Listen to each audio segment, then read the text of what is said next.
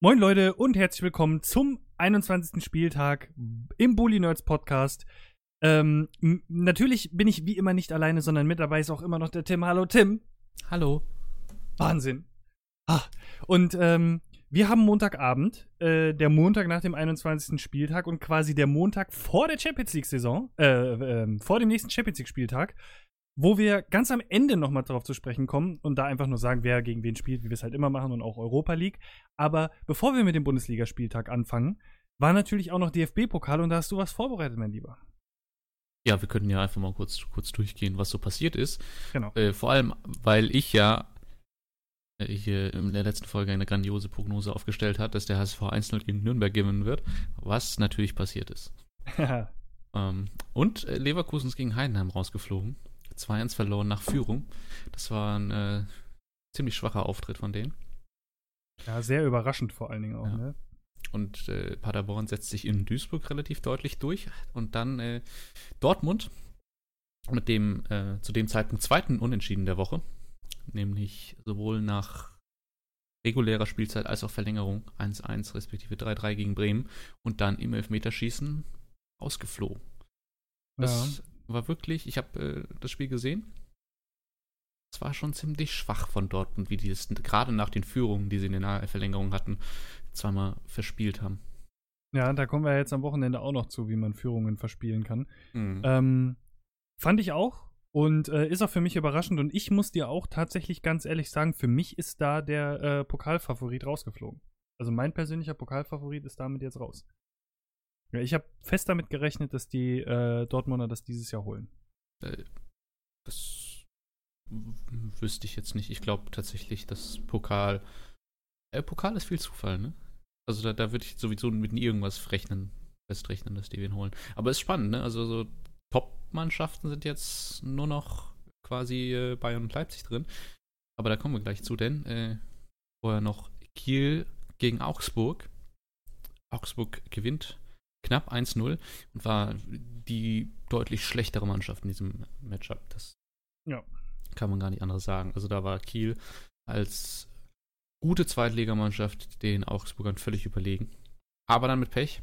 Und Leipzig setzt sich gegen Wolfsburg 1-0 durch. Das war auch früh in Führung gegangen und dann ist Wolfsburg überhaupt nichts eingefallen. Und äh, Schalke schießt eine Düsseldorfer B-Mannschaft ab. 4 zu 1 und äh, kann sich über die graue Liga zumindest mit einem Pokalviertelfinale hinwegtrösten. Und Bayern setzt sich gegen Berlin nach Verlängerung durch. Aber hier war das, glaube ich, äh, durch zwei Abwehrfehler oder was nur ein Fehler von Hummels, ich weiß gerade nicht mehr. Auf jeden Fall spannender gemacht Fall als der eine ganz sein. dicke Bock, äh, ja. der war dabei von Hummels. Ja. Der war dabei. Ansonsten, abgesehen von den individuellen Fehlern, Bayern eigentlich nicht so schwach, wie es ein 2-2 nach regulärer Spielzeit vermuten lassen könnte. Ja. ja.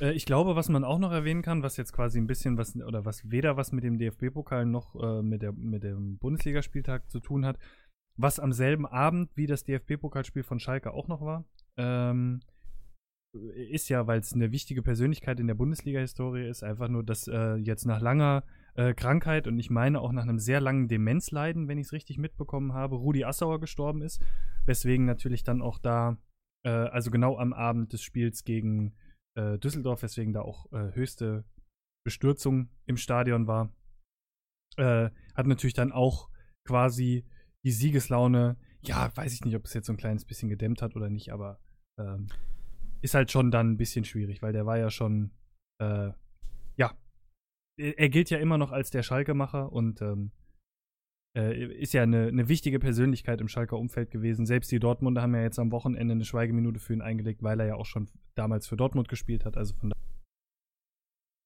daher nebenher dann auch noch. Ähm, es war ja mittlerweile auch schon die Auslosung. Äh, wie sieht denn das Viertelfinale dann jetzt aus?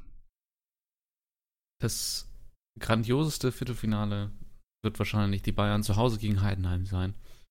Ja, das Bayern ist, haben äh, Unfassbar. Das wieder mal Losglück bekommen. Wieder mal Losglück. Aber äh, auch wirklich inter interessante Duelle, weil Schalke gegen Bremen, das wird, mhm. ähm, auch wenn Bremen da die gerade deutlich besser in Form seiende Mannschaft ist, äh, Schalke zu Hause ist immer schwierig und es ist Pokal. Dann Paderborn gegen den HSV. Könnte auch zumindest spannend werden. Ich weiß nicht, wie hochklassig. Aber. Und dann schließlich noch Augsburg gegen Leipzig. Auch zumindest hier in der Konstellation, dass die schwächere Mannschaft das Heimspiel hat. Äh, vielleicht etwas interessant, aber Wobei so wie sie da, aktuell äh, spielen. Genau. Da, äh, ne, das, das, ist dann auch schon ein Klassenunterschied. Aber es sind ja noch fast zwei Monate hin, von daher, wer weiß. Genau. Ja. Und während äh, wir jetzt am Dienstag die hässliche Fratze des Bosch-Fußballs gesehen haben, mit einem uninspirierten Auftritt gegen engagierte Heidenheimer, gab es am Freitag ein ganz anderes Gesicht. Oh, Wahnsinn. Für die kriegst du einen, einen Little Slap Applaus. Dankeschön. Genau, denn am Freitag, ähm, deswegen der Applaus war für die Überleitung, war natürlich das Spiel Mainz gegen Leverkusen. Und ähm, dadurch, dass man jetzt relativ blamabel im Pokal herausgeflogen ist und ähm, Rudi Völler zum Beispiel auch gesagt hat, äh, da gibt es jetzt keine Widerworte, er erwartet ähm, einfach ein, äh, ein anderes Gesicht von der Mannschaft, was du in der Bundesliga auch brauchst, ähm, hat Leverkusen sehr deutlich 5 zu 1 gegen Mainz gewonnen in Mainz. Äh, die Mainzer haben äh, nicht wirklich viel auf die Kette gebracht. Also das äh, Dortmunder, äh, das Dortmunder sei schon, das Leverkusener 1 zu 0 ist relativ schnell gefallen. Meine so nach in der fünften oder sechsten Spielminute. Und es waren nur drei, vier Minuten später, da kam es dann zu einem, man muss eigentlich schon sagen, relativ glücklichen Ausgleich für Mainz.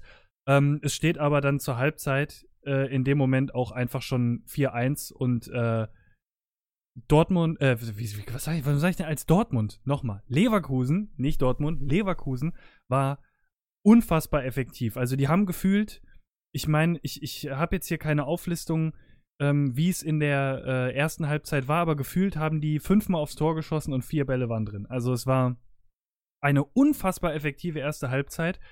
Äh, und auch in der zweiten Halbzeit, da hat man dann die ein oder andere Chance ein bisschen liegen lassen, aber Mainz war quasi stehen K.O. Die haben eigentlich nur noch das ähm, das Schlimmste verhindert.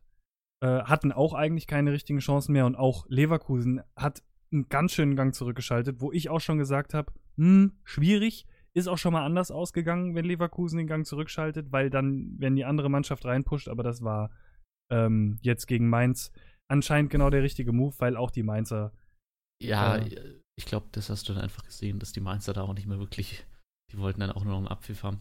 Ja, da hast du auch keinen Bock mehr aus der. Also, ich sag mal so, dann, dann denkst du vielleicht noch so, okay, komm, wenn du zu Beginn der zweiten Halbzeit das äh, 2-4 und das 3-4 machst, dann kann es ja nochmal irgendwie spannend werden, wenn die jetzt nachlassen. Aber spätestens in der äh, 64. wenn Brandt das 5-1 macht, dann ist hier vorbei. Also, dann hat keiner mehr Bock, da noch länger auf dem Platz zu stehen. Ähm, Brandt übrigens unfassbares Spiel gemacht. Also, Wahnsinn. Wird äh, von äh, Peter Bosch vom Flügel in die Zentrale geholt auf die 10 und macht gefühlt das wahrscheinlich beste Spiel seiner Karriere. Könnte man, also zumindest von denen, die ich gesehen habe, für mich beste Spiel, sagen wir es mal so. Zumindest ein extrem gutes, ja. Genau, ja. Also mit, äh, ich glaube, äh, es war, es war auf jeden Fall, ähm, ich meine, er hat ja selbst zwei Treffer und ich meine, er hatte sogar noch also er hat eine noch direkte Torbeteiligung gehabt oder so mit einer Vorlage und noch zwei Angriffe eingeleitet. Also hat schon ähm, das Spiel wirklich bestimmt. Also von daher. Äh, zwei Tore, zwei Assists. Hm. Oder so, genau. Äh, ja, und äh, man, man hat das andere äh, Gesicht gezeigt. Leverkusen verdient, äh, äh, gewinnt unfassbar verdient in Mainz. Ähm, und ist damit äh, tatsächlich, wir haben äh, in der Winterpause noch kurz drüber gesprochen, auf einen ähm, europäischen oder einen Platz gerutscht, der zum europäischen äh, Pokal berechtigt. Und zwar auf Platz 6. Jetzt mit 33 Punkten. Ähm, weil man, wie schon gesagt, völlig äh, unnötigerweise aus dem äh, DFB-Pokal ausgeschieden ist und jetzt hier aber in der Liga das andere Gesicht aufgelegt hat. Ja, und Mainz ähm, die haben trotzdem alle gefeiert im Stadion, weil das ja so ein inoffizielles ähm, Karnevals-Trikotspiel-Ding irgendwie war. Die haben auf jeden Fall mehr Karneval gefeiert, als dass da jemand Bock hatte, sich den Fußball anzugucken in der, im Fanblock. Und auch für Mainz ist jetzt diese Niederlage, meine ich, immer noch nicht so wild. Man ist mit 27 Punkten immer noch auf Platz 11. Äh, das ist vollkommen okay. Ja. Und eine verschmerzbare Niederlage und auch in der Höhe vollkommen gerecht. Also von daher gibt's, das ist auch tatsächlich mal so ein Spiel gewesen, wo es auch von den äh, Schiedsrichterentscheidungen her und so meiner Meinung nach eigentlich nichts wirklich zu meckern gab. Also es war ein Elfmeter dabei und der war auch ein klarer Elfmeter für mich. Aber ansonsten. Ja, es ist natürlich auch immer so in einem Spiel, wenn das da nach, äh, nach der ersten Halbzeit schon 4-1 steht in so einem klaren Spiel gibt es aber wahrscheinlich auch weniger strittige Szenen. Ja, auf jeden Fall. Äh, ich weiß nicht, ob du noch großartig was zum Spiel hast. Ähm, oder ob, ob, ich noch irgendwas vergessen habe, was ich vielleicht noch erwähnen sollte oder sonst irgendwas. Äh, weil wenn nicht, würde ich quasi an dich abgeben. Und jetzt endlich zu Dortmund kommen. damit. Ja, nee, ich, ich habe mein, äh, damit äh, mein innerer Schweinehund endlich auch von Dortmund sprechen kann. Äh, wollte ich anscheinend eben gerade im Leverkusen-Spiel noch, aber dann Zeit, jetzt. Ja. Ja. Was auch immer nicht dazu geritten hat. Ja, Dortmund, das 3-3 gegen Hoffenheim, das war schon irgendwie eines Tabellenführers unwürdig, muss ja. man sagen. Also nach, nach einer 3-0-Führung dann in den letzten 15 Minuten drei Tore zu kassieren, das ist schon heftig. Also. Und das, obwohl man in der ersten Halbzeit äh, komplett die ja. äh, bessere Mannschaft war und äh, Hoffenheim quasi stehend zerlegt hat. Also. Das stimmt, also das war sehr auffällig, aber Hoffenheim hat dann in der Halbzeit, äh, oder Nagelsmann hat in der Halbzeit entsprechend da taktisch was verändert. Und man muss das ja schon sagen, dass Hoffenheim dann auch früh in der zweiten Halbzeit zu guten Chancen kam, zu sehr guten Chancen, dann den Anschluss zu erzielen. Aber mit dem 3-0 durch äh, Guerrero dachte man dann, der Deckel ist drauf quasi. Weil, ja. also 3-0 noch äh, 20 Minuten zu spielen. Aber Hoffenheim hat so weitergemacht und ist dann halt eben hinbekommen, innerhalb von, äh, ich glaube, 13 Minuten drei Tore zu schießen und so quasi aus einer auswegslosen Situation scheinbar 3-0 hinten zu liegen im äh, Signal Iduna Park, noch einen Punkt mitzunehmen das war eine starke Leistung. Und auf der anderen Seite Dortmund mit dem dritten Unentschieden der englischen Woche. Mit äh, der dritten abgegebenen Führung der englischen Woche. Oder theoretisch auch der, hat man ja in Bremen dreimal eine Führung abgegeben, aber hier die krasseste. Und war das jetzt nur Lucien Favre deiner Meinung nach, der da gefehlt hat? Oder denkst du, das war so ein Spiel hat man einfach mal drin? Hm. Ähm, ich glaube, es ist eine Mischung von allem. Also ich, ich bin ein sehr äh, großer Verfechter davon und ich meine auch, dass man das damals, als er Probleme mit dem Rücken hatte, zum Beispiel auch bei Freiburg und Christian Streich gemerkt hat. Ich glaube, es ist auch für die Spieler was komplett anderes, wenn der Trainer nicht an der Seitenlinie steht. Natürlich haben die telefonischen Kontakt und so weiter und so fort, aber ich glaube einfach, da ist auch das Feeling ein kleines bisschen anders. Man weiß es nicht. Jetzt könnte man im Großen und Ganzen noch sagen, ähm, Reus ist ja auch noch verletzt, das wäre jetzt auch noch ein Ding gewesen, aber das sind ja alles für mich mehr so, das eine hat was mit Taktik zu tun, das andere die Offensive, was hier halt wirklich dann nachgelassen hat und das ist schon des Öfteren vorgekommen, weil selbst als vor drei, vier Spieltagen, glaube ich, ähm, Dortmund irgendwie vier oder fünf zu eins gewonnen hat ähm, und da wurde sich am Ende über das eine Gegentor beschwert und es hieß, ähm, dieses Gegentor ist wegen Hochnäsigkeit gefallen. Und, genau das ist wieder eingetreten. Man führt 3 zu 0, man wiegt sich in Sicherheit und dann dreht Hoffenheim auf. Und Julian Nagelsmann ist ein Trainer, der eine Mannschaft zum Aufdrehen bringen kann. Und der eine Mannschaft so umstellen kann, dass die auf einmal brutalst effektiv werden. Und ich glaube tatsächlich einfach, dass ähm, man da und ja, es ist immer ein bisschen schwer, das so zu sagen, aber dass das hier nicht Lucien Favre war, der gefehlt hat, sondern dass das hier der Nachteil einer sehr jungen Mannschaft ist. Und man muss auch dazu sagen, äh, Reus Offensive hin oder her, Reus ist mittlerweile für Dortmund zu einem richtigen Leader auf dem Platz geworden. Und ich glaube, ähm, es macht immer einen Unterschied, ob elf Mannequin auf dem Platz stehen, sich fragend angucken und sagen, wie ist denn das passiert, oder ob einer beim 3 zu 2 richtig das Maul aufreißt und die Leute in dem Moment auch zusammen schnauzt und denen noch einfach sagt, wenn ich dich jetzt nochmal überhalb der Mittellinie sehe, knallt's. So, ne? Und so schätze ich Reus in letzter Zeit ein. Oder zumindest so seit den letzten anderthalb Jahren. Oder seit dem letzten Jahr, sagen wir es mal so. Und ich glaube, es war eine Mischung aus beidem tatsächlich, was hier gefehlt hat. Aber ähm, gleichzeitig kann man natürlich auch sagen, ähm, A, haben wir schon oft drüber gesprochen, welcher Vorsprung reicht heutzutage in der Bundesliga. Anscheinend reicht nicht mal zwei Tore, weil ich schon immer sage, 3-1 würde mir nicht reichen. Anscheinend reicht nicht mal ein 3-0. Das kommt noch, äh, ist das erste. Und die andere Sache ist es halt auch einfach, äh, haben wir auch schon des Öfteren drüber gesprochen. Julian Nagelsmann kriegt zwar das Kotzen, wenn der Unentschieden hört, aber Hoffenheim ist einfach eine Mannschaft, die dieses Jahr irgendwie so diese Lucky Punch-Momente hat und. Oder nicht hat. Oh, genau, oder nicht hat, weil sie vielleicht im richtigen Moment dann oder im falschen Moment dann nicht treffen, aber in den richtigen Momenten dann treffen.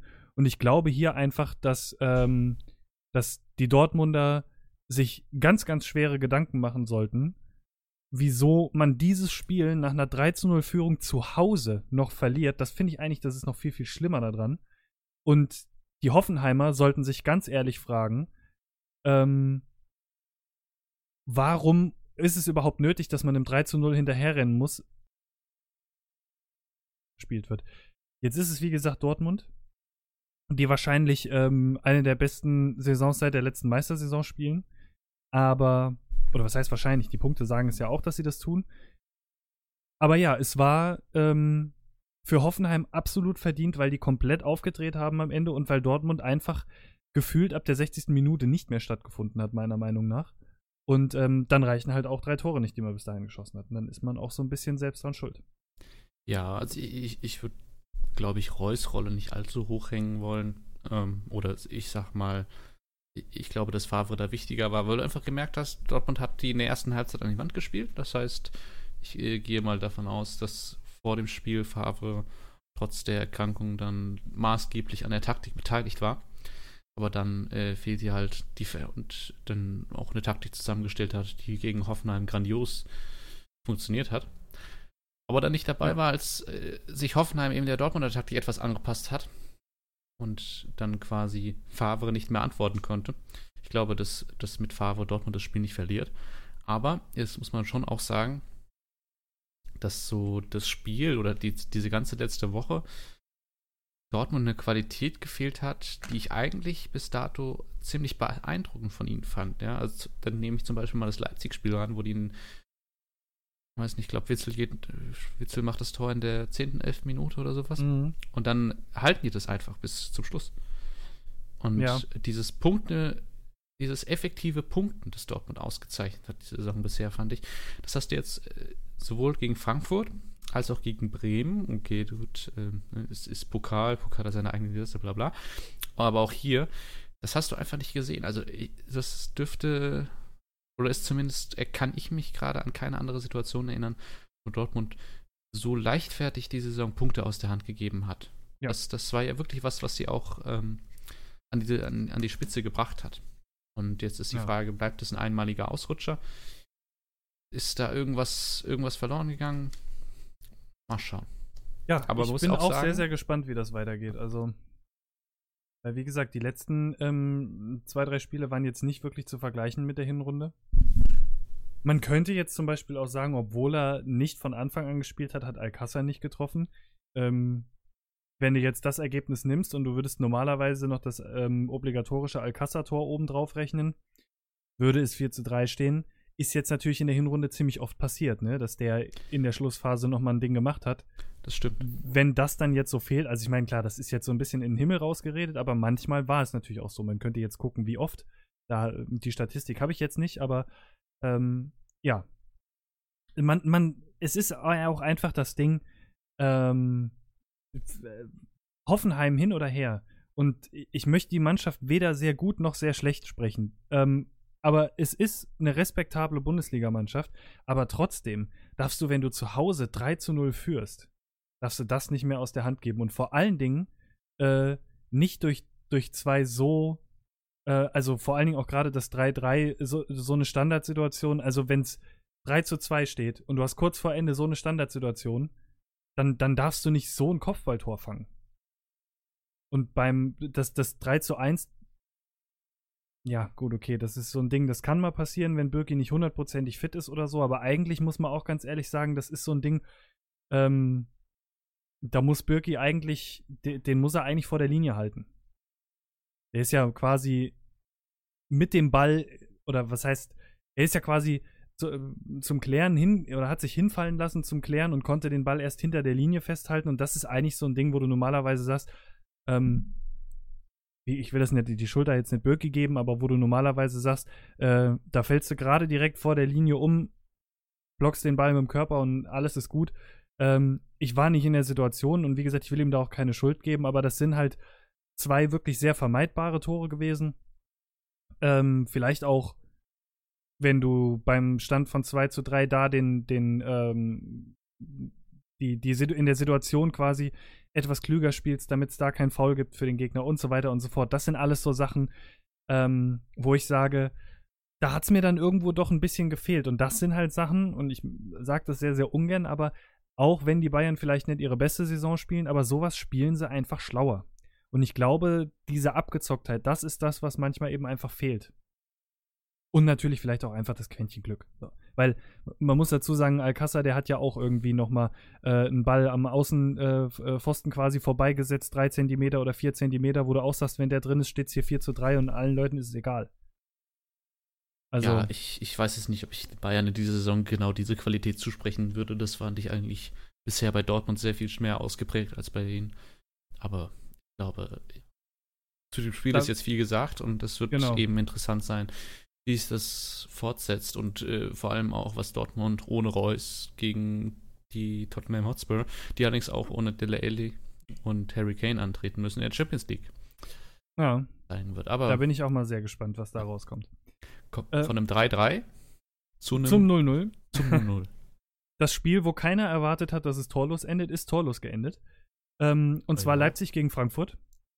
Und ähm, man muss hier in diesem Fall wirklich sagen, also es gibt eigentlich, äh, es, es war ein sehr, sehr attraktives Spiel. Es war ein ähm, sehr, sehr aufreibendes Spiel.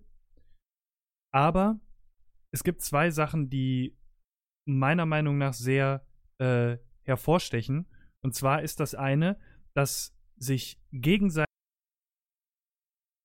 also dass, dass die Abwehrreihen die jeweiligen gegnerischen Angriffe komplett äh, auseinandergenommen haben, kann man hier nämlich nicht sagen. Das ist leider nur auf der Frankfurter Seite so gewesen. Ähm, auf der Leipziger Seite war auf jeden Fall der, der Überschwang an Chancen.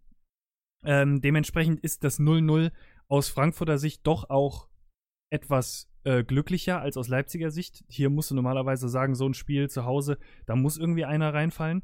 Auf der anderen Seite steht äh, der äh, ja, neue Frankfurter Leihspieler Hinteregger nicht umsonst in der ähm, äh, Kicker-Spielelf des Tages zum Beispiel, weil der, ähm, gut, das ist jetzt noch, er hatte jetzt noch nicht so viele Spiele und ich habe auch, muss ich jetzt ehrlich gesagt sagen, äh, nicht so viele Spiele von ihm gesehen, aber wir haben ja das äh, Spiel gegen Dortmund letzte Woche zusammen im Stadion geguckt und man hat wirklich gemerkt, dass, der, dass da zehn Minuten Verunsicherung drin war und mit jeder Minute, die der länger auf dem Platz stand, äh, wurde der stärker und wir wollten den da nicht zu sehr in den Himmel heben, aber ähm, jetzt am Wochenende hat er gezeigt, meiner Meinung nach, äh, zu was der fähig ist und warum das hier tatsächlich ein vergoldeter Transfer werden könnte, wenn er denn dann irgendwann mal komplett gekauft wird, tatsächlich. Und da kommt es auch so ein bisschen auf die Summe an. Aber es hat sich auf jeden Fall jetzt schon gelohnt. Und da muss man auch ganz ehrlich dazu sagen, in Frankfurt gibt es andere Verteidiger, die jetzt, äh, ja, ein bisschen äh, sich ranhalten müssen und die wahrscheinlich jetzt gerade schlucken werden, weil sie einfach sehen, oha, ein dicker Hinteregger, da wird es ein bisschen schwer mittlerweile dran vorbeizukommen.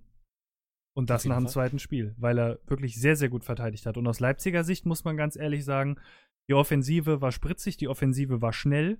Ähm, und es waren, äh, es war eine Sache von, ähm, ah, wie heißt der denn hier nochmal? Nee, nicht, äh, es, es, gab ein, zwei Schüsse von Sabitzer.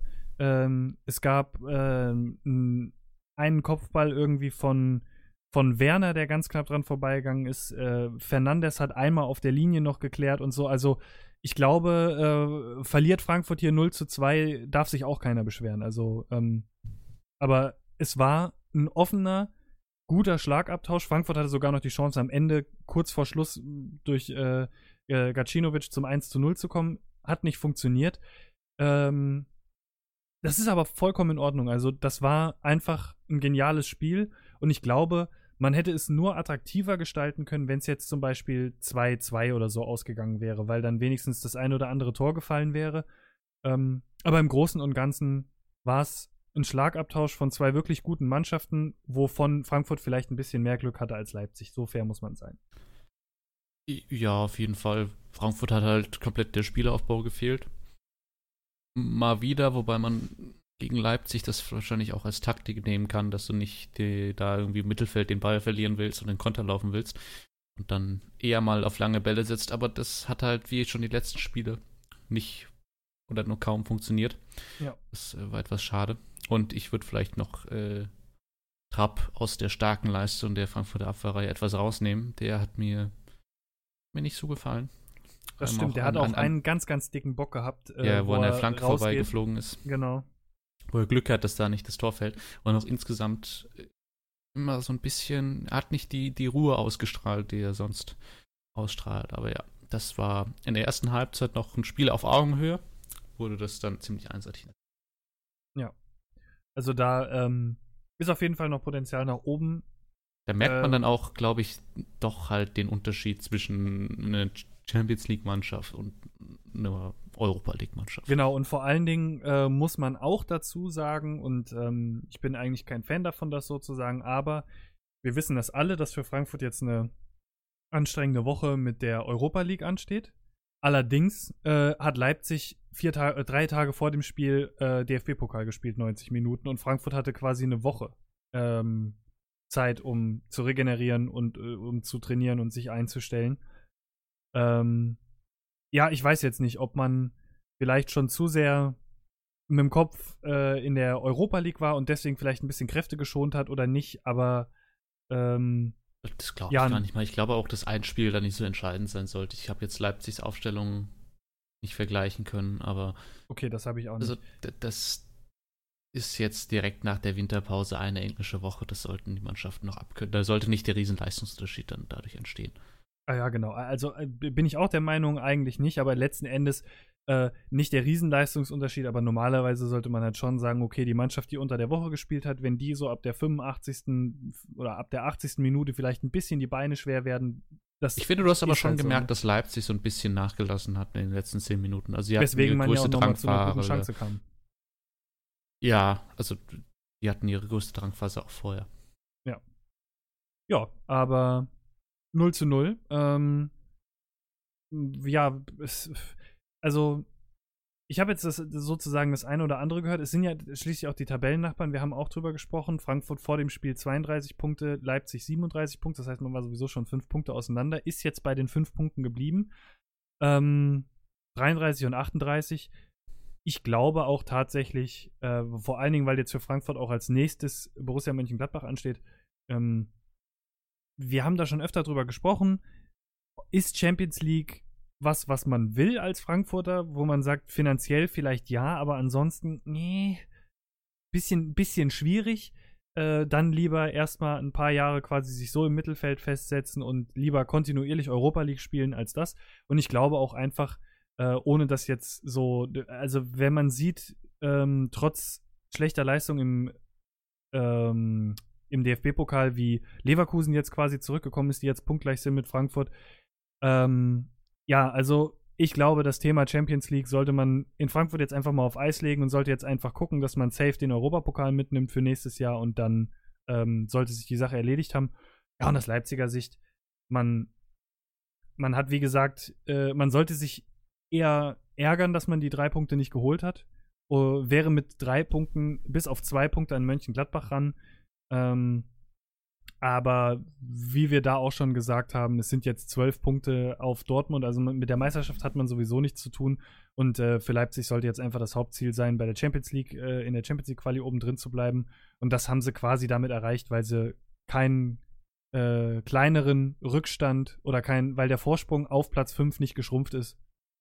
Von daher ah, ist ja, okay, glaube ich, für beide Mannschaften ich finde ja, dass, dass Frankfurt das nicht schlecht macht aus den jetzt doch aus der schwierigen Phase. Bisher sind sie ja noch ungeschlagen in der Rückrunde, obwohl sie da eben auch schon gegen Dortmund Leipzig gespielt haben. Das ist ja auch eine okaye Punkteausbeute, wenn jetzt auf jeden Fall ja. in der Europa League bisschen wieder ein bisschen Schwung mitnimmst, wie es halt in der Hinrunde geklappt hat, das wäre halt ideal.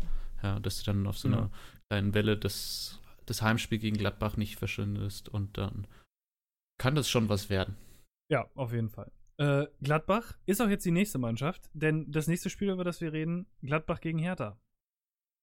Und Gladbach hat die Möglichkeit, diesen, was war's, ich glaube, ungeschlagene Heimspiele, der genau, Rekord, der möglich war. Einen, einen ewig langen Bundesliga-Rekord irgendwie einzustellen.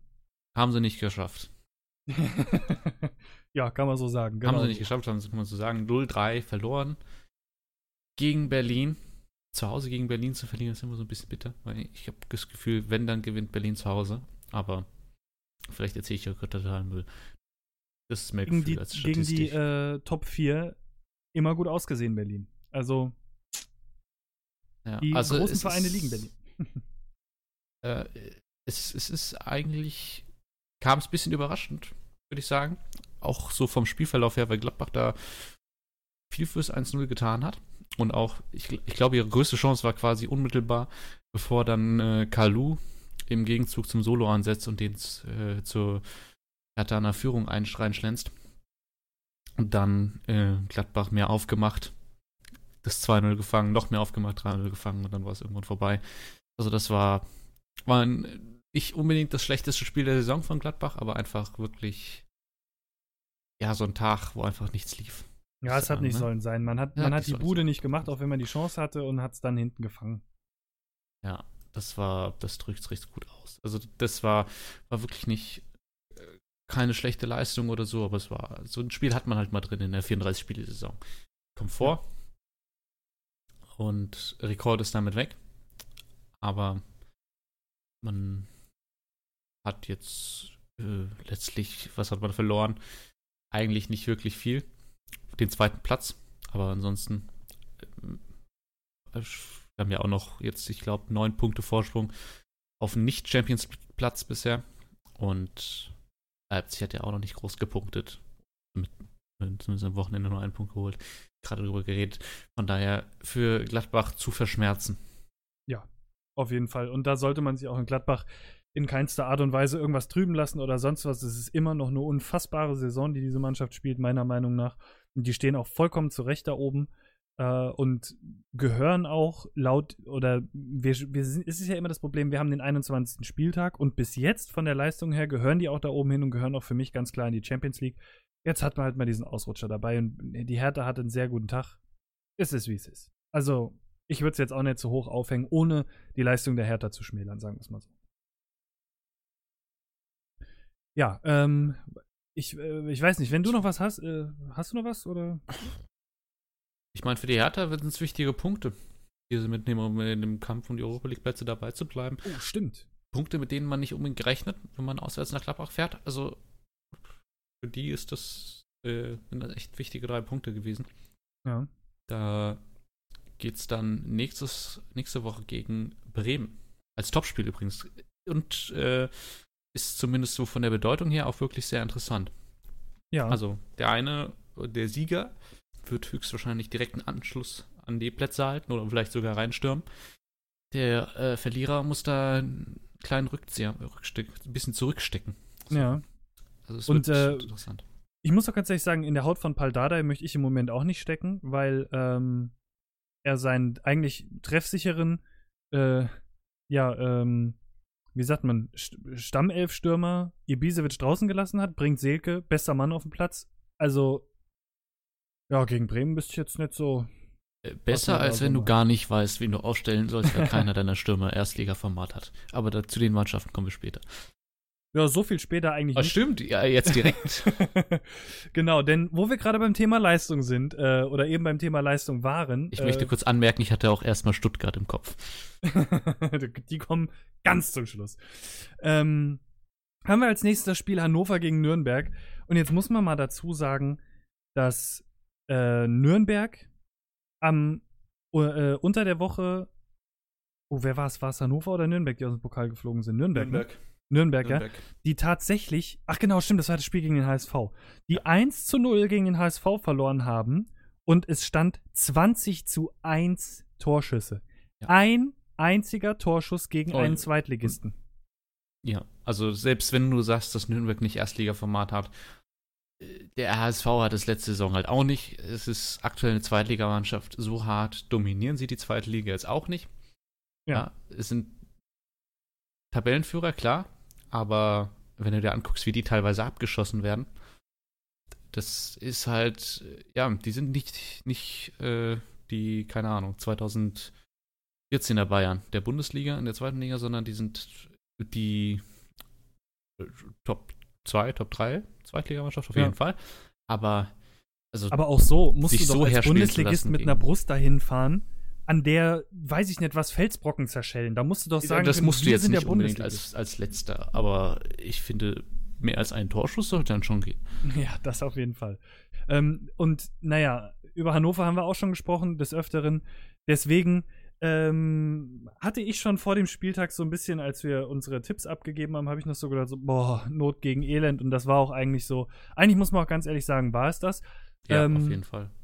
Ironischerweise äh, hat die einzige, also Hannover gewinnt 2 zu 0. Das spiegelt jetzt aber in keinster Art und Weise eine starke Leistung von Hannover wider, sondern das spiegelt eine starke Leistung von Nikolai Müller wider.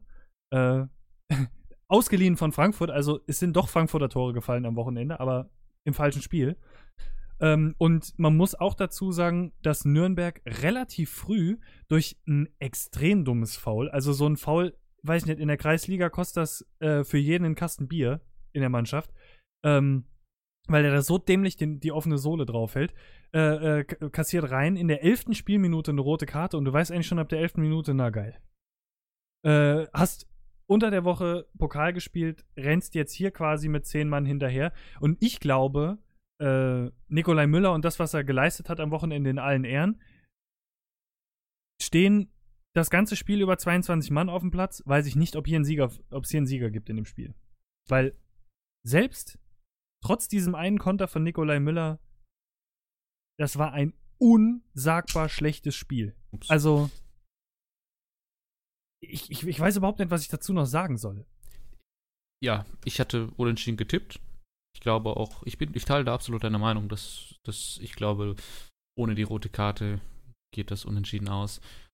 Weil, also selbst die Tore, die Hannover gemacht hat, die waren ja wirklich, wirklich einfach kacke. Also das 1-0, wo der Ball, also wo, wo, wo, eigentlich Nürnberg niemals zulassen darf, dass der irgendwie ein Hannoveraner an den Ball kommen kann im Strafraum, weil die ja, weil, dann weil, in einer absoluten Überzahl sind. Weil Müller dann quasi auch, einfach keinen Verteidiger bei sich hat und alleine. Obwohl die genug Verteidiger zu Hause, äh, da im Strafraum haben, ja.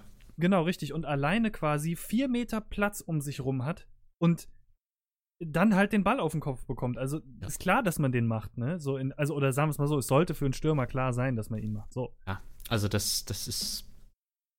Ne, kannst, ja. kannst sagen, Unterzahl ist schwierig, dann die Zuordnung zu machen, aber nee, da waren, ich weiß nicht, ich glaube, fünf Nürnberger auf zwei Hannoveraner im Strafraum und äh, Müller kommt da dann völlig frei zum 1 Kopfball. Zu 0 fallen. Und dann und, der, dann der, der, äh, der Konter zum Ende hin, ja, ja, also das die ist machen halt, noch auf, also machen dann auf. Aber das, äh, du hast angesprochen, das war halt auch nicht irgendwie dann eine gute Leistung von Hannover, sondern das war halt einfach, äh, die eine Mannschaft war kacke, aber die hatte halt einen Spieler mehr. So, beide, also beide waren kacke, aber eine, eine Mannschaft hatte einen Spieler mehr. So genau ungefähr. So ne? Also ja. das ist halt und dann ja mal gucken. Also das ist jetzt für mich nicht die Antwort von Hannover auf den Abstiegskampf, auch wenn sie halt natürlich, äh, das muss man dann schon sagen, diese drei Punkte unglaublich wichtig sind und auch wirklich denen unglaublich viel weiterhelfen. Ja? Also ja. die hatten vorher, vorher hatten die elf Punkte. Elf. Also das, mhm. das ist ja unglaublich, das, muss denen ja unglaublich vorkommen, wie viele Punkte die auf einmal haben oder wie viele Punkte die dazugekommen. Ja, also, wie viele man vor allen Dingen auf einmal haben kann. Ja, ja, also und man hatte auch noch Glück, wir kommen da ja später auch noch zu, weil wir noch über Augsburg und Stuttgart reden. Ähm, ohne jetzt zu viel vorwegnehmen zu wollen, ist keiner weggezogen von den anderen beiden. Ähm, Dementsprechend äh, ist man auch tatsächlich verrückterweise immer noch an einem Relegationsplatz dran mit 14 Punkten nach dem 21. Spieltag und selbst Nürnberg kann mit 12 Punkten ist immer noch sehr nah an der Relegation. Das ist Es ist ein Spieltag. Es kann von den letzten drei Mannschaften kann jeder auf dem Relegationsplatz sein, ja, von einem Spieltag. Und äh, auch die, das rettende Ufer ist halt nicht so weit weg. Ja, das ist, das ist absolut unglaublich. Ich hatte es äh, schon mal angesprochen, dass, äh, dass, dass Köln in ihrer Katastrophensaison letztes Jahr nach 21 Spieltagen hatten die 13 Punkte. Also, und die waren damit äh, sieben Punkte vom Relegationsplatz weg. Das ja, ist völlig absurd. Also ich habe auch, hab auch neulich das gesehen, kannst du irgendwie, ähm, Hannover hatte ja elf Punkte vor, äh, vor, dem Spieltag und Nürnberg ist ja bei zwölf geblieben. Das sind 23 Punkte zusammen und noch nie in der Bundesliga-Historie haben am 20. Spieltag die letzten beiden Mannschaften zusammen so wenige Punkte gehabt wie dieses Jahr. Das ist das halt echt absurd. Also das sind halt wirklich, du hast, du hast, du hast drei Mannschaften, die es absolut nicht verdient haben, Bundesliga zu spielen nächstes Jahr. Aber wahrscheinlich wird es halt eine davon irgendwie durch die Relegation schaffen. Ja.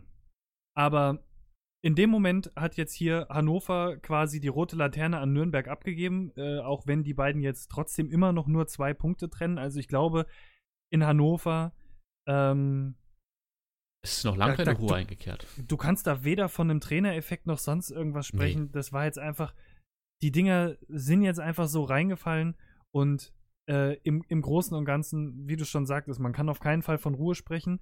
Und äh, naja, ich sag mal so, man muss zum, am nächsten Spieltag nach Hoffenheim und äh, die Nürnberger kriegen Dortmund nach Hause. Also, ähm, das kann sich alles wieder ändern am nächsten Spieltag. Also, es ist, äh, es sind, wie du schon sagtest, drei sehr wichtige Punkte, aber es ist wirklich dieses Spiel gewesen, Not gegen Elend. Und ähm, keine Ahnung, ich glaube, es, es, klingt jetzt vielleicht ein bisschen hart, aber ich glaube, es wäre angenehmer gewesen, sich äh, tatsächlich irgendwie Kreisliga-Fußball anzugucken, weil da erwartest du wenigstens, dass die Mannschaften scheiße sind. Ähm, ohne da jetzt, wie gesagt, irgendjemanden großartig respektlos behandeln zu wollen. Äh, ich, ich würde auch sagen, wir kommen eigentlich direkt zum, zum nächsten Spiel, weil es auch erheblich attraktiver ist. Ja, als also das, das war wirklich das jetzige. Ja, bitte. Ja, das nächste 3-3 war ein, war ein guter Spieltag, ne? Ja.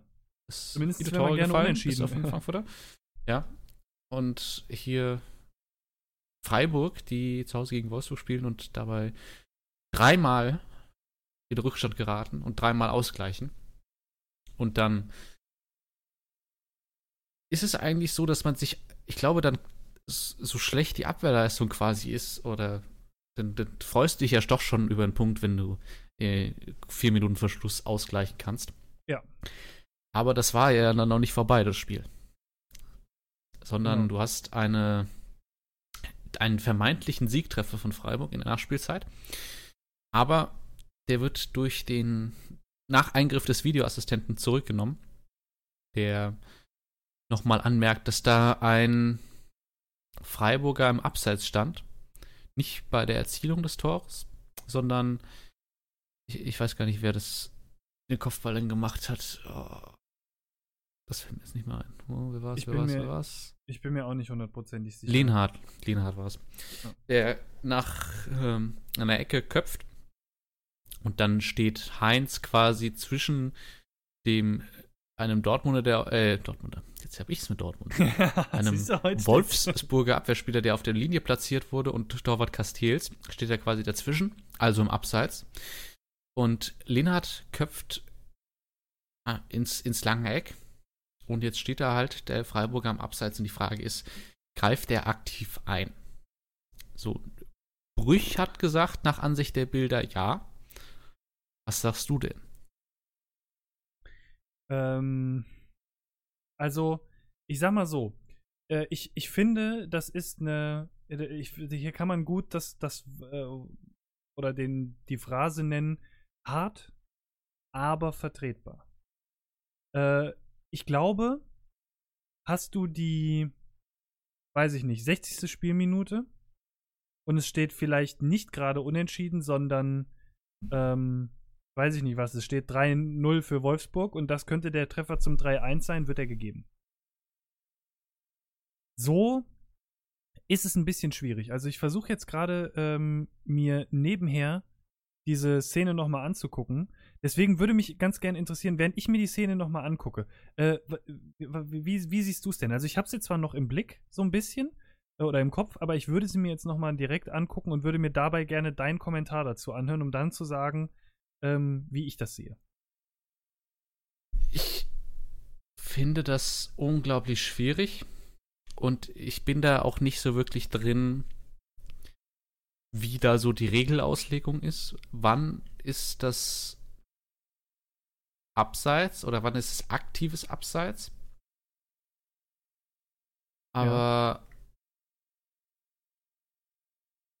hier, ich meine, also wenn man das vergleicht mit der Szene äh, von, von Götze beim Hoffenheim, Dortmund, beim Dortmund-Hoffenheim-Spiel, da ist ja auch quasi darum ging, Götze kommt aus dem Abseits, berührt den Ball nicht, aber blockiert, meine ich, in einem Hoffenheimer den Laufweg.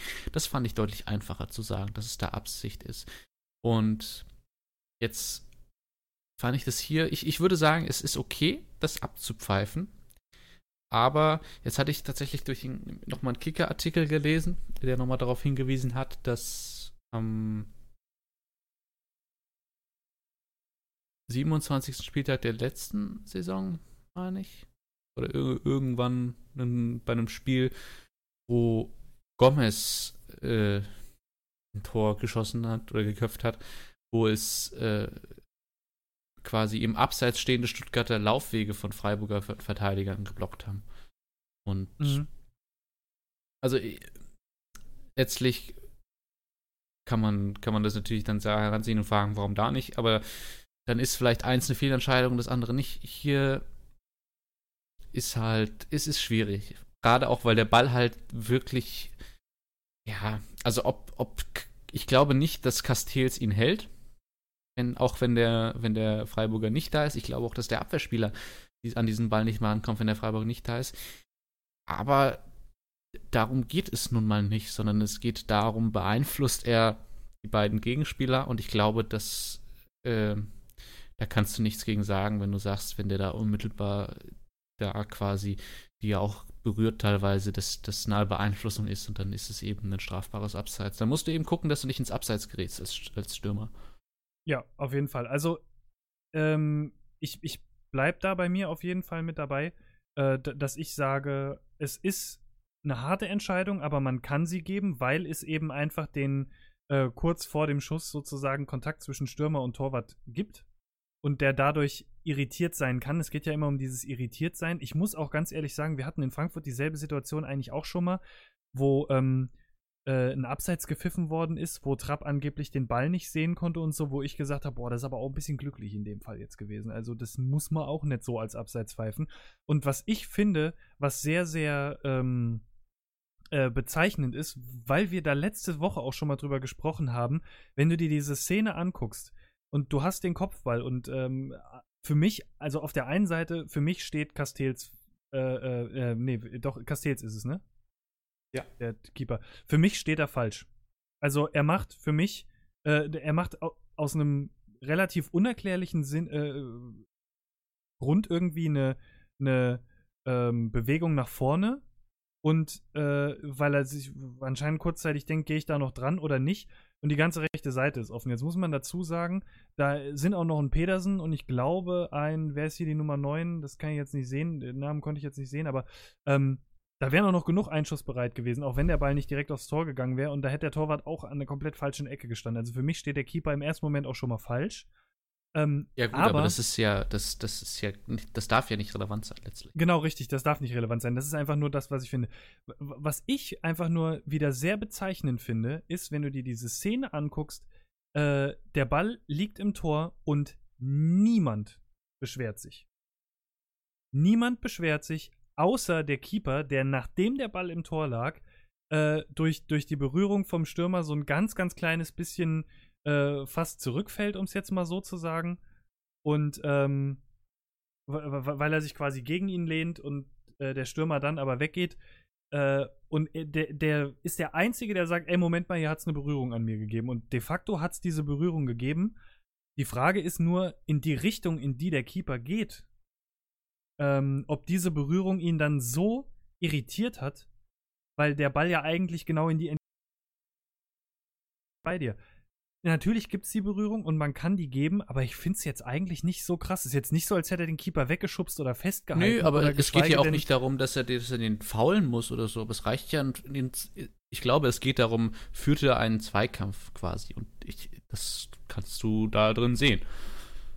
wenn du das so sehen willst, kann man das so sehen. Also de, es gibt eine Berührung, weil der, Das reicht der dann aus quasi. genau, weil der, weil der ähm, äh, ja, Angreifer quasi den in Anführungszeichen Fehler macht und seine Hand zwischen sich und seinen Körper legt, um den Keeper von sich wegzuhalten. Ja, Ähm, er macht erstmal grundsätzlich den Fehler, am Abseits zu stehen. Genau, richtig. Und im, im Großen und Ganzen, ähm, in dem Moment, wo es die Berührung gibt und wenn so die Regelauslegung ist, wie gesagt, dann bleibe ich dabei, es ist hart, aber man kann es so geben. Oder man kann es so aberkennen. Also das, Also. das würde ich so letztlich dann auch sagen. Am wichtig ist Es dann ist halt, halt, glaub eine ich, so ein Ding-. Ähm, wenn du. Also ich glaube auch für die Fre ich, Das ist, glaube ich, ähnlich wie das Spiel von Frankfurt, weißt du? Äh, wo wir gesagt haben, wir können froh sein um den Punkt, aber eigentlich fühlt man sich zweier Punkte beraubt, obwohl es Schwachsinn ist. Weil man ein glückliches Unentschieden hinbekommen hat. Und hier ist es eigentlich Mm. aus Freiburger Sicht genauso, weil theoretisch gesehen hat man sich sauber in Unentschieden zurückgekämpft und wird halt dann durch so eine Aktion, weil das eine Kann- und nicht Muss-Aktion ist, zweier Punkte beraubt. Ich glaube, Frankfurt, äh, äh, Frankfurt sage ich schon, ich glaube, Freiburg sollte das einfach so sehen, dass man es geschafft hat, zu Hause dreimal wieder auszugleichen. Ähm, es ist eine knifflige Situation. Es ist jetzt aber nicht so, dass man sagt, also klar, wenn am Ende der Saison jetzt die zwei Punkte fehlen ähm, für Europa oder um in der Liga zu bleiben, was ich nicht, mir nicht vorstellen kann, klar kannst du dann meckern, aber ja, es ist halt nun mal einfach so. Also, und das Ganze ist halt, ich glaube, ohne, Viso, äh, ohne Videoassistenten hätte es das Tor gegeben. Mit dem Videoassistenten hätte es das Tor nicht gegeben. Jetzt kann man auf der einen Seite sagen, dann ist es fair für Wolfsburg, weil es gab den Kontakt und das ist laut Regelauslegung so. Es ist unfair Freiburg gegenüber. Ich glaube, es ist einfach schwierig und man sollte es einfach als okay, kann passieren, abstempeln aus Freiburger Sicht und einfach Kopf hoch, weiter, nächster Spieltag, Ende. Weil das ist, glaube ich, so ein Ding, das kann man jetzt totlabern, weißt du? Ja, Auch, auch aus Freiburger Sicht. Aber dafür sind wir ja da. Letztlich ja. ähm, ja. Hast du noch äh, was zu dem Spiel? Im Großen und Ganzen? Nö, ich, ich, ich. Das war ziemlich verrückt. Äh, Wolfsburg ist so ein bisschen faszinierend. Da, da weiß ich jetzt immer noch nicht, was so gerade die aktuelle Form ist. Das ist so ein bisschen. Ja. Also, ja.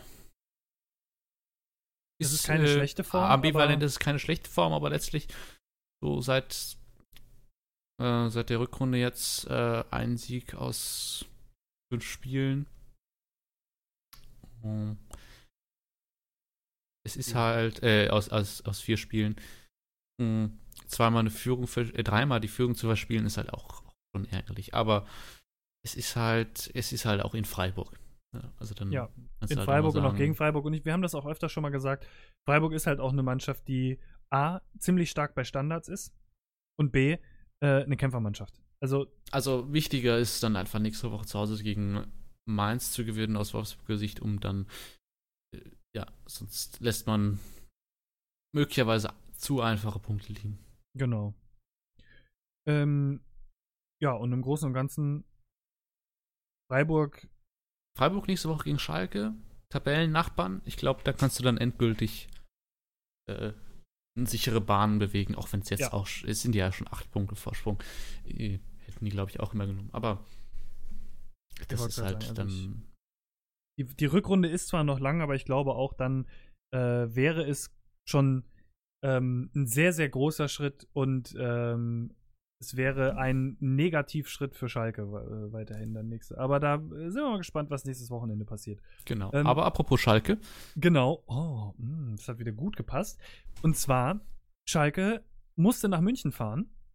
Und äh, die Bayern haben die Chance, dadurch, dass sowohl Gladbach gepatzt hat, als auch Leverkusen nicht äh, zugelegt hat und Dortmund gepatzt hat, äh, den Abstand zu verkürzen. Das haben sie auch geschafft. Die Bayern gewinnen 3 zu 1. Ähm, Wobei man aber wirklich fairerweise sagen muss, äh, dass das 3 zu 1 auf keinen Fall das Spiel widerspiegelt, wenn du mich fragst. Weil, ähm, Spoiler. Bitte? Ich, ich finde schon, aber red weiter. Achso, okay. Äh, weil mh, mm, es, es geht hier 2 zu äh, es geht hier 2 zu 1 in die Halbzeit, weil ähm, die Bayern früh das 1-0 machen, quasi im direkten Anschluss, ich glaube, es sind keine 90 Sekunden später oder so, ähm, das 1 zu 1 fangen. Oder, nee, warte mal, der, der Abstand zwischen den Toren war, glaube ich, eher zwischen dem 1 Zwischen 1 genau. 1 und 2, 1 war halt kurz. Genau. Ähm, also, ach genau, stimmt, das erste Tor war ein Eigentor. So. Äh, von, von Bruma, der da äh, relativ unglücklich quasi seinen, seinen eigenen Keeper ausspielt. Fährmann wieder zurück im Tor weil Nübel gesperrt ist. Und dann äh, kommt der 1 zu 1 Ausgleich, äh, der durch einen sauberen Konter gemacht ist, wo man auch einfach wieder gesehen hat, dass Boateng geschwindigkeitsmäßig gegen einen 19-Jährigen einfach nicht mehr mithalten kann. Und ähm, ja, quasi 90 Sekunden später äh, trifft Lewandowski zum 2 zu 1. Und dann, finde ich, muss man ganz ehrlich sagen, ähm, ist es ein sehr, sehr äh, wirres Spiel, vor allen Dingen zum Beginn der zweiten Hälfte, weil beide Mannschaften, man weiß jetzt nicht so richtig, ah, wer steht wie wo. Und dann hast du so eine, so eine ähm, Situation der Bayern im Strafraum, die, das kann gut gehen, das kann schlecht gehen. Da war plötzlich auf einmal ein Fallrückzieher von Lewandowski mit dabei und dann hält ähm, äh, äh, Gnabry richtig den Kopf rein und auf einmal steht es 3 zu 1 und es ging alles sehr, sehr schnell. Also da hat die äh, Schalker Abwehr gepennt. Aber dann kam Schalke. Und die haben tatsächlich nach dem 3 zu 1 ein echt gutes Spiel abgeliefert danach. Ähm, auch schon vor dem 3-1, wenn man ehrlich ist, ähm, auf 2-2, äh, also auf Ausgleich, beziehungsweise nach dem 3-1 nochmal den Anschlusstreffer zu machen. Haben es aber dann nicht mehr hinbekommen, sind aber quasi immer wieder von den Münchnern eingeladen worden. Also die, die haben stellenweise Fehler im Spielaufbau gehabt, die Bayern, äh, wo ich ganz ehrlich sagen muss, lass solche Fehler mal gegen Dortmund passieren. Oder so. Oder eine andere Mannschaft, die im Moment einfach äh, vielleicht ein bisschen mehr Offensivvertrauen oder mehr Selbstvertrauen hat als Schalke 04. Zum Beispiel Liverpool. Zum Beispiel Liverpool, genau. Äh, dann sieht das auch wieder anders aus. Und vor allen Dingen war es zu Hause. Äh, ja, ja, also ich, ich gehe ja schon so in Teilen mit. Das, also klar, das, so wie das 3-1 gefallen ist, war das glücklich. Dass Schalke nach dem 1-1 Chancen hatte und auch danach noch, ähm, klar, auch. Ich glaube, in der zweiten Halbzeit muss man sagen, beim Pfostentreffer von Brumer steht er, glaube ich, im Abseits. Also das wäre zurückgenommen worden, meine ich. Hm. Und aber so vom, vom Spielgefühl fand ich, dass Bayern da schon doch deutlich überlegen war. Vor allen Dingen das eine, also quasi das 2 zu 1 von Bayern, da haben sie einfach die Schalke-Abwehr komplett auseinandergenommen mit zwei Pässen. Ja, also ich würde schon sagen. Da war schon wirklich, also die Bayern haben nicht unverdient gewonnen. Das auf keinen Fall. Aber ich glaube, wenn das Spiel hier 3 zu 2 ausgeht, dann würde das mehr den, den Willen und auch das Kämpfen und auch die Chancen der Schalker widerspiegeln als ein 3 zu 1. Das ist, glaube ich, gut, gut, würde ich ja, fairerweise Ja, sagen. aber ich meine, ob jetzt ein Tor mehr oder weniger ist ja, jetzt nicht ja. der Riesen, Riesenfaktor. Also ich finde auch Schalke da halt. Die haben das ganz, ganz gut versucht und du hast halt auch gemerkt, dass äh, Bayern so einfach so eine Anfälligkeit in der Defensive hat für individuelle Fehler, aus denen man dann Chancen kreieren kann. Und von daher glaube ich, dass das denen auch noch teuer zu stehen kommen wird, wenn sie das nicht abstellen gegen Liverpool, weil das dann ganz, eine ganz andere Klasse von, von Gegner ist. Ja. Aber jetzt hier, das fand ich tatsächlich insgesamt relativ überzeugend. Ja, einfach auch, ich meine, vergleich das unmittelbar mit Dortmund, ja, dann hast du einfach hier das deutlich bessere Spiel gemacht. Weil du eben nicht, dann, dann bist du einfach, ne, du führst 3-1 gegen Schalke zu Hause, dann, dann bringst du das über die Zeit fertig aus. Genau. Du bringst es nicht unbedingt sehr rühmlich über die Zeit, aber du bringst es über die Zeit. Ja, du hast dann drei Punkte, es sind nur noch fünf jetzt Abstand, also es ist. Genau. Es, es ist eigentlich, vor allen Dingen, letzten Endes ist es auch eigentlich so ein Ding, ähm, wie das 3 zu 1 äh, oder die, die Tore gefallen sind und wie das Spiel war, ist letzten Endes dann auch wurscht. Muss man ganz ehrlich mal sagen, es ist nicht wurscht äh, im Hinsicht, in Hinsicht auf das Spiel gegen, ähm, gegen Liverpool, weil du da halt wirklich einfach sagen musst, ah, die sind natürlich auch gerne mal anfällig diese Saison, aber oh Leute, da muss was kommen, wenn das funktionieren soll. Und auf der anderen Seite, weißt du aber, man hatte ein Ziel, das waren drei Punkte, äh, weil Dortmund gepatzt hat, die hat man geholt, Ende. Und ich glaube, genauso müssen die Bayern das jetzt bei jedem Spiel zu Spiel sehen. Die, ja. So, also, solange du drei Punkte holst, alles GG. Easy. Machst du so. Genau. Ja, ist, ich meine, sind, sind jetzt die Jäger, also letztlich sind sie halt davon abhängig, dass Dortmund noch was macht, aber das, was in ihrer Macht liegt, ist, sind die drei Punkte zu holen. Du hast das eine Spiel gegen Dortmund, das heißt, du bist darauf angewiesen, dass Dortmund noch äh, einmal Punkte liegen lässt. Und dann hast du es in de wieder in deiner eigenen Hand, so ungefähr. Ja, genau. So machen. Und das ist was, das können die Bayern. Das, das, das sind sie eher gewohnt, als äh, Verfolger zu sein. Ich glaube, der Gejagte äh, passt besser zu den Bayern. Deswegen, ich bin sehr, sehr gespannt, äh, was passiert. Ja, und im Großen und Ganzen kann man sagen, wie gesagt, ähm, ähm, für die Bayern war es das Pflichtding, was sie machen mussten. Schalke hängt immer noch auf Platz 14. Ähm, und ja, wie ich schon gesagt habe, wenn man jetzt nächste Woche gegen Freiburg verlieren sollte, dann ist schon ah, schwierig. Also. Also es, es, stellt sich halt auch wirklich keine Verbesserung ein, muss ja. man jetzt auch mal sagen. Ne? Fünf Niederlagen zu Beginn hin oder her. Jetzt bist du nach 21 Spieltagen trotzdem äh, auf Platz 14. 14, ja. 14, ja. Ähm, der erste europäische oder respektiv wahrscheinliche europäische ähm, Platz sind äh, gerade 10 Punkte weg. Ähm, ja, ich glaube, auf Schalke sollte man sich Gedanken machen, wie man nach der Saison mit Tedesco verfährt. So ehrlich bin ich jetzt einfach mal, weil man vielleicht auch überlegen sollte, okay, komm, ja, du hast hier ein riesen äh, oder zu. Ähm, und äh, ja, man, man sollte vielleicht etwas klüger auf dem Transfermarkt agieren, wenn du mich fragst, und dann diese Saison sozusagen quasi jetzt äh, den, den Schrotthaufen noch ins Ziel bringen und nächstes Jahr wieder angreifen. Dann hat man halt ein Jahr lang keinen europäischen Pokal, aber dann ist das Ja, ich, ich bin halt mal gespannt, ob sich Tedesco und Heidel halten. Es ist schwierig. Es ist wirklich sehr, sehr schwierig. Also, drauf wetten würde ich nicht, sagen wir es mal so. Ja, es ist, es ist halt so ein Zwischending, ne? Also, du, natürlich kannst du damit nicht zufrieden sein, aber du bist halt auch nicht ich sag mal so, Schalke hat halt insofern Glück, dass es diese ja, dreieinhalb Kackmannschaften gibt, dass du halt überhaupt nichts mit dem Abstieg zu tun hast. Ja. Trotz deiner mageren Punkteaufbeute. Und dadurch halt, klar, du hast deine Ziele verfehlt, klar, du bist nur 14. Aber es fühlt sich nicht an wie 14. weil halt 15, 16, 17, 18 so weit weg sind. Ja, und ja. das ist ja halt eigentlich musst du dir keine Sorgen machen nach unten. Man ja. kann sich ja schon fast sicher, oder man, ja. Ich, ich weiß nicht, was, also ganz ehrlich, das, ich, was wird für einen Klassenerhalt reichen? Vielleicht sind es diese 22 Punkte, die die Schalke jetzt hat. Vielleicht. Also. Wundern würde es mich nicht. Also, es, es, es würde mich nicht wundern, wenn der Relegationsplatz so Boah, das ist jetzt echt schwer zu sagen, aber es sind ja jetzt natürlich ja, auch noch 13 Ich meine, die spielen halt auch noch mal untereinander gegeneinander, da gibt es dann halt auch Punkte, ne? Also ja. so wie halt Hannover jetzt gegen Nürnberg gewonnen hat, gewinnt vielleicht auch Stuttgart mal gegen Nürnberg oder, oder ja, Aber also wenn, wenn, hier der, wenn hier der Relegationsplatz am Ende mit 30 oder 29 Punkten dasteht, wundert mich das nicht. Ja. Also von daher hm, etwas Glück. Ja. Äh, aber auch zum Thema, wer sich wann wie wo hält. Und äh, äh ich würde mal überleiten zu Augsburg, ähm, die gegen Bremen gespielt haben. Ja. Denn da stand ja Baum auch in der Kritik und da hast du bestimmt auch äh, den ein oder anderen netten Kommentar zu. Hier würde ich tatsächlich mal sagen, dass das, was du eben bei Bayern äh, anwenden wolltest, hier wirklich gilt, dass das Ergebnis nicht das Spiel wieder gespiegelt.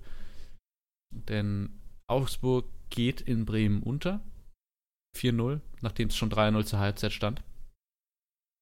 Und ja, im Grunde werden die in der ersten Halbzeit so ein bisschen überrumpelt frühes Gegentor, dann Doppelschlag in der 27. und 28. Minute und steht 3-0. Oh, absolut gebrauchter Tag, weil ich fand, das war Augsburgs bestes Spiel der Rückrunde, das sie gemacht haben. So. Und ja. ist auch, auch so statistisch, also das, das Chancen auf beiden Seiten da. Bremen war halt brutal effektiv. Freiburg hat, äh, Freiburg, Augsburg, meine Güte, heute ist echt schlimm, ne? Augsburg hat, hat das, was sie bekommen haben, verballert und äh, das Spiel hätte halt auch 2-2 ausgehen können, aber jetzt steht halt ein 4-0 da. Kannst dir ja. dann auch nichts von kaufen. Aber, naja, von der Leistungsverbesserung kannst du dir schon ein bisschen was kaufen. Aber verglichen äh, mit dem Auftritt im, äh, im DFB-Pokal war das deutlich besser. Und ich fand es eigentlich auch schon besser als, als das Spiel gegen Mainz, wo du ja quasi die Rolle von Bremen noch drin hattest, ja, wo du die Chancen, die du hattest, brutal effizient genutzt hattest. Ja. Und ja, das war einfach, einfach gebraucht. Dann steht es 3-0 und dann natürlich probierst du noch ein bisschen was, aber 3-0 in Bremen aufzuholen ist halt gut. Jetzt hatte man am Tag davor natürlich Dortmund, die das 3-0 verspielt haben, aber hier äh, Bremen hat es dann gut über die Zeit gebracht und dann noch das vierte draufgesetzt. Kurz vor Schluss. Also das ist natürlich bitter, aber du kannst auf die Leistung eigentlich aufbauen. Also ja. Das ist zwar die heftigste Niederlage, die eine der unteren vier kassiert hat an diesem Spieltag, aber auch die beste Leistung, die von den vier da unten gezeigt wurde. Das auf jeden Fall. Also ich glaube auch, dass Augsburg das relativ realistisch sehen sollte. Und ähm, natürlich kann man auch ein bisschen nach oben gucken, weil Schalke ist auch nur vier Punkte weg. Ähm, in der aktuellen Situation sollte man vielleicht aber auch einfach ein bisschen nach unten gucken. Und ähm, man hat von den vier Mannschaften unten, da gebe ich dir vollkommen recht, einfach mit, eigentlich muss man schon sagen, mit Abstand die beste Leistung abgerufen am Wochenende. Und ähm, so sollte man auch definitiv vor den drei unter einem bleiben. Also. Ja, gut, was willst du nach oben gucken? Also. Natürlich kannst du ein bisschen gucken, wer vor dir ist, aber so nach oben, also du, da ist ja alles, letztlich geht es ja nur darum, weg vom Relegationsplatz zu kommen und wer dann über dir ist, ist ja egal. Also bis ja. Europa wird es wahrscheinlich nicht mehr reichen. Aber ja, ja ich meine, 18 Punkte sind halt, ist, ist, ist mit Sicherheit auch nicht gut und jetzt kommt Bayern zu dir halt auch nicht das leichteste Spiel, aber auf der anderen Seite, ich weiß nicht, ob man wirklich Angst haben muss, dass da von unten was nachkommt. Ja. Ganz Und ehrlich, braucht man nicht. Braucht man nicht, ja. Ich meine, Bremen auf der anderen Seite, die äh, halten Anschluss an internationale Plätze, ja. Zwei Punkte von sieben weg, drei von fünf und sechs. Das ist. Und die sind Zehnter. Also, das ist echt ein heißes Rennen, hart umkämpft alles bin gespannt. Ja, das wird noch richtig spannend. Sehr, sehr spannend ja. Ja, ja. im Mittelfeld auf jeden Fall. Ja, und. Ähm, ich bin mal gespannt. Also, das war jetzt natürlich wieder ein Zeichen nach oben. Augsburg muss jetzt natürlich auch irgendwann mal ähm, wieder Punkte holen. Manu wir haben drüber gesprochen letztes Wochenende, dass Manuel Baum ja mittlerweile auch unter den Fans relativ ähm, ja, nicht mehr unbedingt so den besten Stand hat. Ähm, oder zumindest das, was man in Social Media so mitbekommt. Ähm, ja, ich bin sehr, sehr gespannt. Ich würde dann jetzt quasi, wenn du auch nichts mehr hast, zum Tabellennachbarn gehen. Äh, nämlich zu dem Relegationsplatz. Und der wird von Stuttgart belegt im Moment immer noch. Und die mussten nach Düsseldorf fahren. Hm, gestern Abend war äh, ein, muss man ganz ehrlich sagen, waren eklige Bedingungen. Also ich meine, ich ähm, wohne ja hier in der Nähe und es war extrem wenig den ganzen Sonntag. Es war kalt, es war nass, es hat geregnet den ganzen Abend. Und äh, also wir, wir, wir sprechen hier ja auch immer noch von Düsseldorf, die jetzt äh, in allen Ehren jetzt auch nicht unbedingt so die absoluten Tormaschinen sind und so.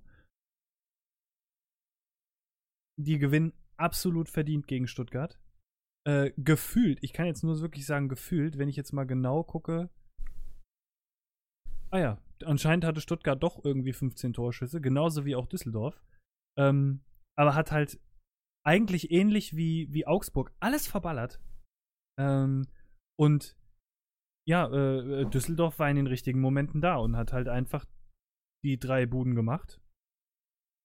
Und das, ich glaube, speziell das 1 zu 0 war es, was auch noch, ähm, was auch noch unsagbar schlecht verteidigt war von Stuttgart.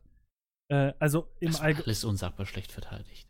Ja, ja, also, ja, genau, das, was ich meine, war das. Ähm, der Weitschuss? Das, ja, der das, Weitschuss, das 2 zu 0 ist das.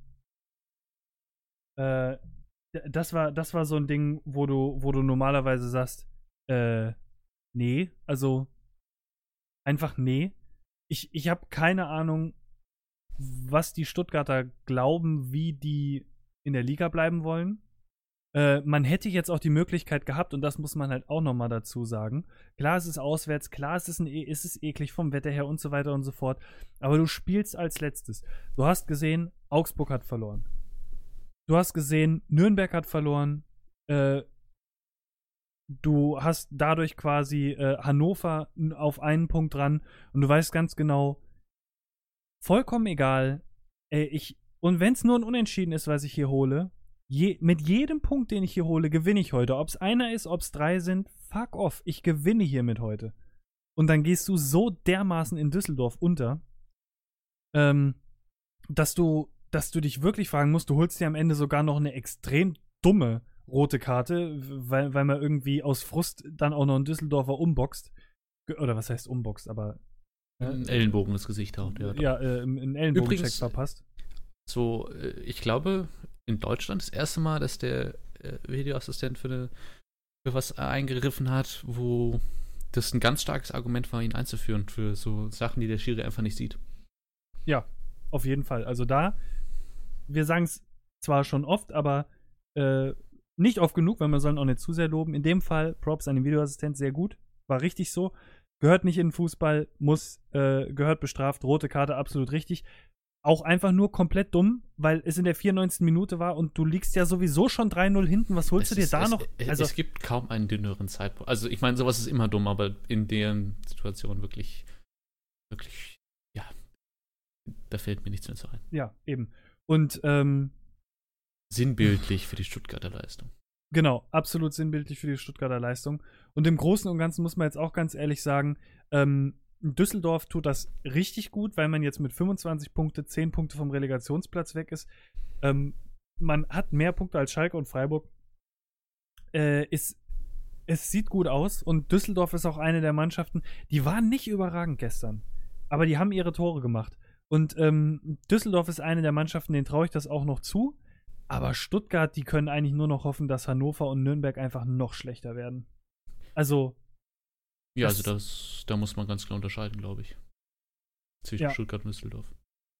Also da, und der Unterschied ist meilenweit. Und wir haben, ich, also für mich, das, das kann ich jetzt schon sagen, Stand jetzt, 21. Spieltag, ist Stuttgart wirklich einfach die, die Enttäuschung der Saison bis jetzt schon. Also, was haben wir die gelobt am Anfang der Saison äh, bezüglich ihrer Transferpolitik? Und dass die auch unserer Meinung nach klug eingekauft haben, dass die junge Leute geholt haben, dass die äh, die, die äh, alten Erfahrenen mit dabei haben und so weiter und so fort.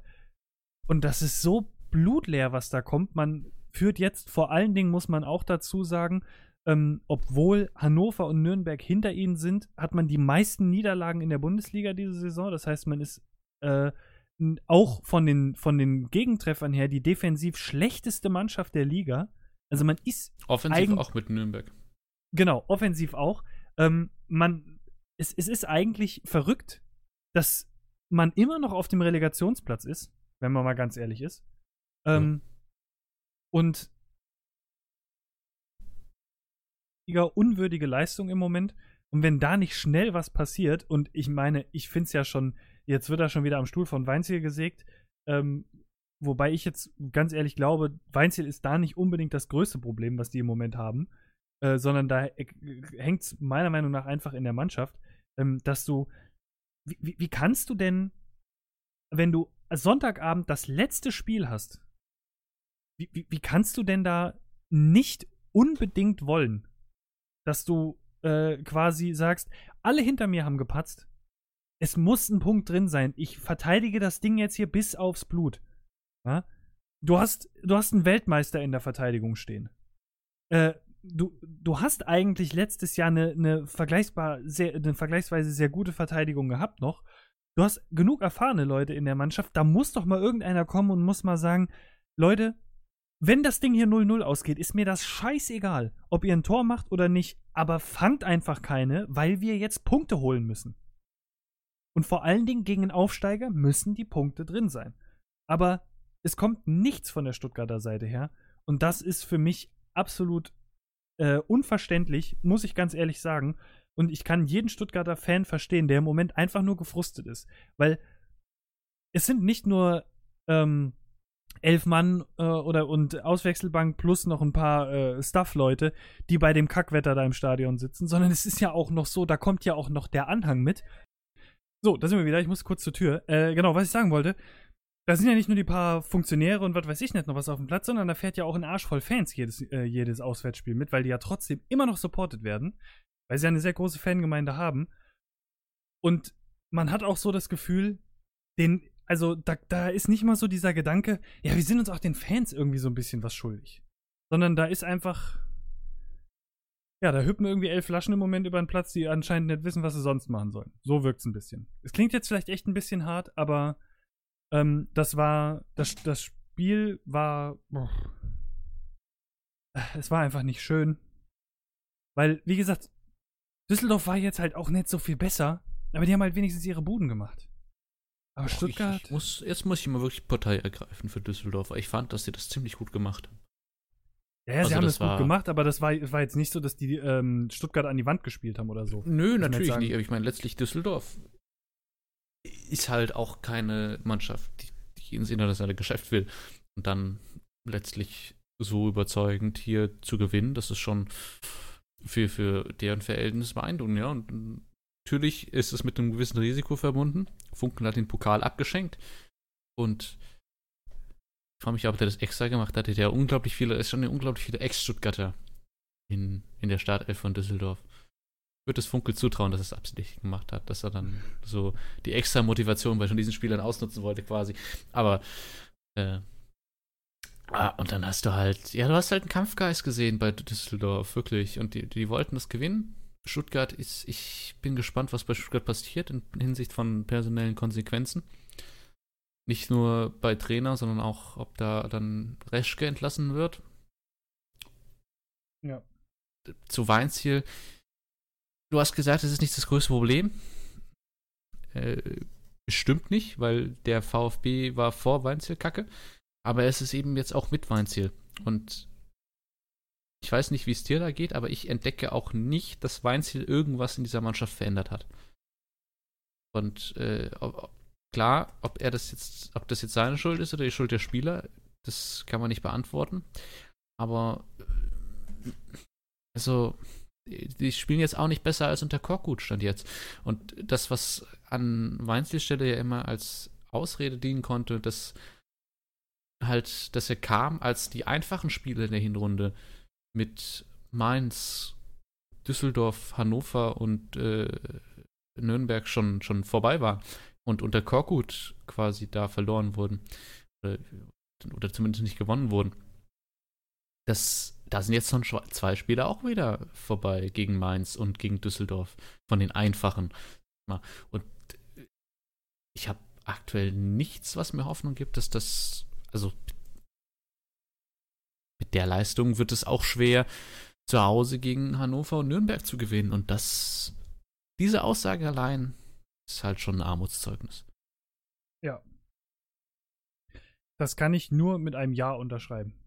Ganz ehrlich. Äh, ja, äh, ich weiß, ich weiß nicht mehr, was man gerade speziell zu dem Spiel noch sagen soll.